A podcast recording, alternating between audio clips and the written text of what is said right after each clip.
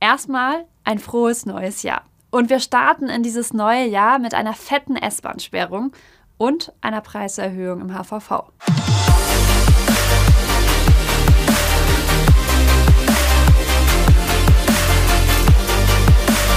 Zuerst die S-Bahn. Elf Tage lang fährt zwischen Berliner Tor und Ohlsdorf keine S1.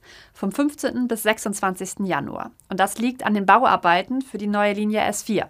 Da gibt es dann stattdessen einen Ersatzverkehr. Ansonsten gibt es auf Hamburgs Schienen keine planmäßigen Baustellen, aber die Preise im HVV steigen.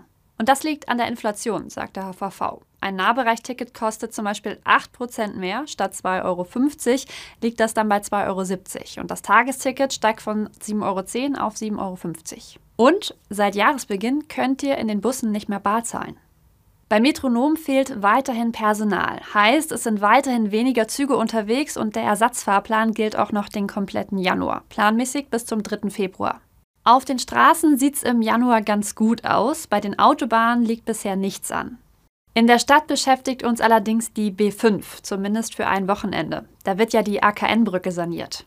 Vom 5. bis 8. Januar gibt es dann eine Vollsperrung zwischen der A1 und Heidhorst. Der Verkehr wird über die A1 und die A25 umgeleitet. Trotz S-Bahn-Sperrung und Preiserhöhung ein vergleichsweise ruhiger Monat, kommt gut durch.